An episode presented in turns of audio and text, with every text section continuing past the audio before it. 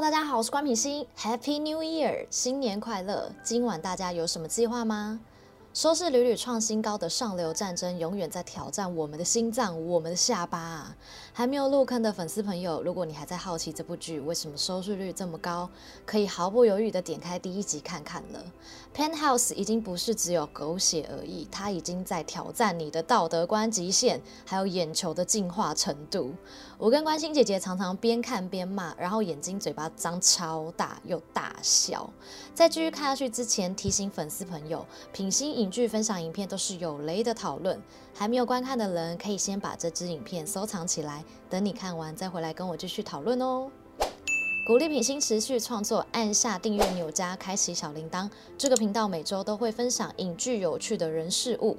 想了解更多私底下的品心吗？按赞 Facebook 粉丝专页及追踪 Instagram，会分享更多不一样的生活哦。下周就要大结局了，金顺玉编剧果然不是盖的，又抛出一个震撼弹。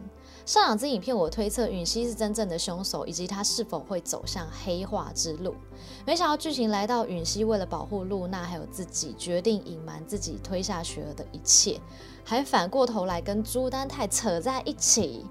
当我看到允熙盛装打扮、浓妆艳抹，又身穿低胸装见朱丹泰时，我差点摔我手上的奶茶。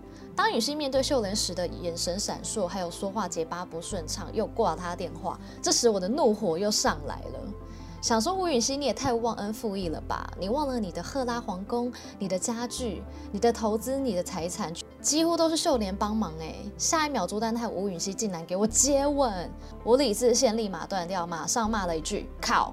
这剧情怎么那么闹啦？到底是在演什么？朱丹泰你竟然给我二度外遇！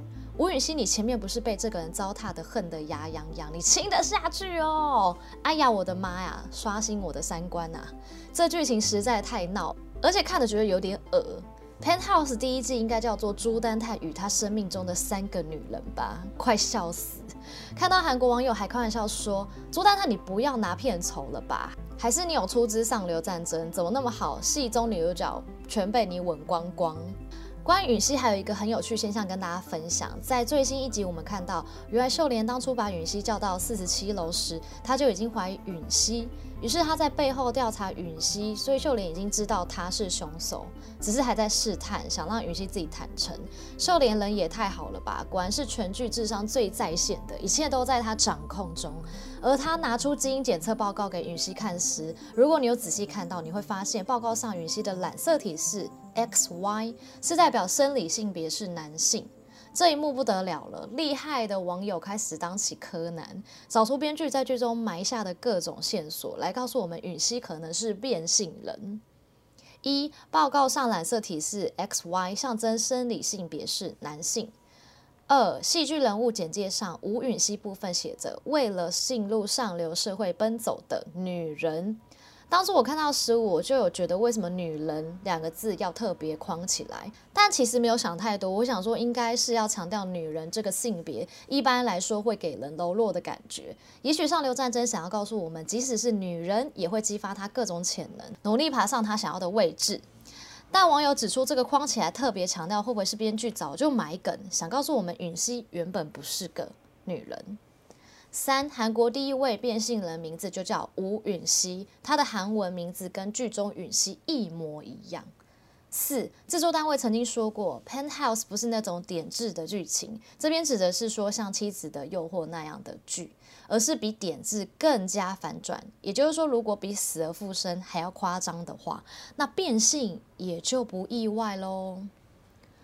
五上流战争第一批四局海报可以看到，大家都以贵气又贵族式的站姿或坐姿呈现。仔细一看，发现女生沈秀莲啊、千淑珍、姜玛丽、高尚雅都是坐着，但是朱丹泰、何颖哲和李逵正是站着，吴雨熙也是站着。按这逻辑来看，允熙也许是男的。六，雪儿死前的苹果项链在允熙身上，在西方国家的象征，男人喉结代表亚当苹果，也可能在暗示允熙是个男的。七，允熙在剧中演唱的歌曲《任我流泪吧》是意大利著名歌唱家法里内利的代表作。这位歌唱家在当时为了使自己的音域变宽而选择了自阉。因此他也存在性别认知障碍。钱允熙在海报中的站姿和法里内利也很相似。八。双胞胎的亲生母亲曾经以一张背影照出现过，左肩上有一个明显的蝴蝶刺青，而这蝴蝶图案象征着基因变异的雌雄同体，有代表双胞胎之意或是变性的身份。以上就是厉害网友们发现的线索，其实这些巧合都让我惊讶到不行，在网络上讨论的沸沸扬扬。正当我已经要被说服吴允熙是变性人之后，制作组出面澄清了，他们表示。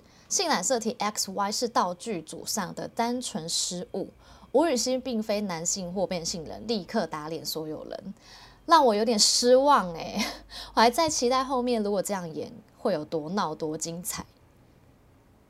没想到看上流战争竟然也能看到喜欢的 CP，连跟 CP 这对实在太有火花太配了，超喜欢他们对戏，目前看来就是整剧智商最高的两人了。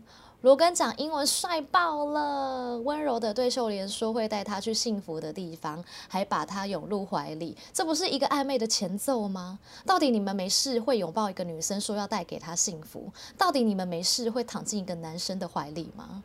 好啦，或许在脆弱的时候会，但我真的好爱这对，好希望他们能在一起。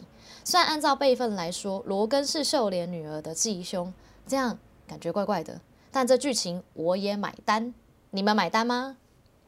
另外，秀莲在罗根酒店房间也穿得太美了吧，真的是女神降临诶，在顶楼好像都没穿这么美，胸前还开深 V，超级性感，好害羞哦。罗根就秀莲这段有够帅，超喜欢穿黑色皮衣的男人，而且罗根的身材应该也挺不错的吧？看他胸背感觉很结实，衣服撑起来都好好看。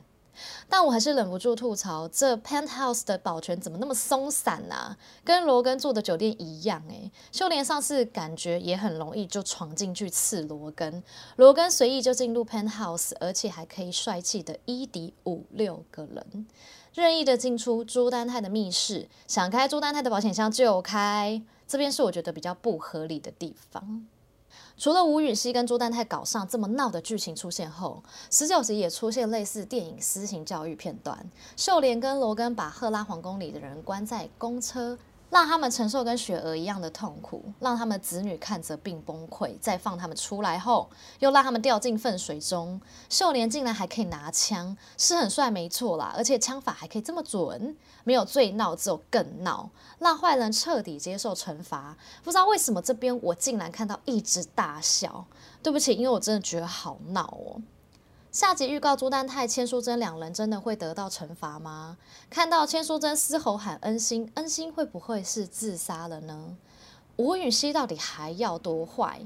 连跟 CP 能顺利幸福到美国吗？看到他们又抱在一起，我好兴奋啊！我好开心啊！他们要开始恋爱了吗？看到朱丹泰、吴允熙拿刀闻到浓浓的便当味，拜托秀莲、罗根不要领便当啊！罗根在朱丹泰家看到的照片，会不会就是双胞胎生母的照片呢？他又会跟他们有什么样的牵扯？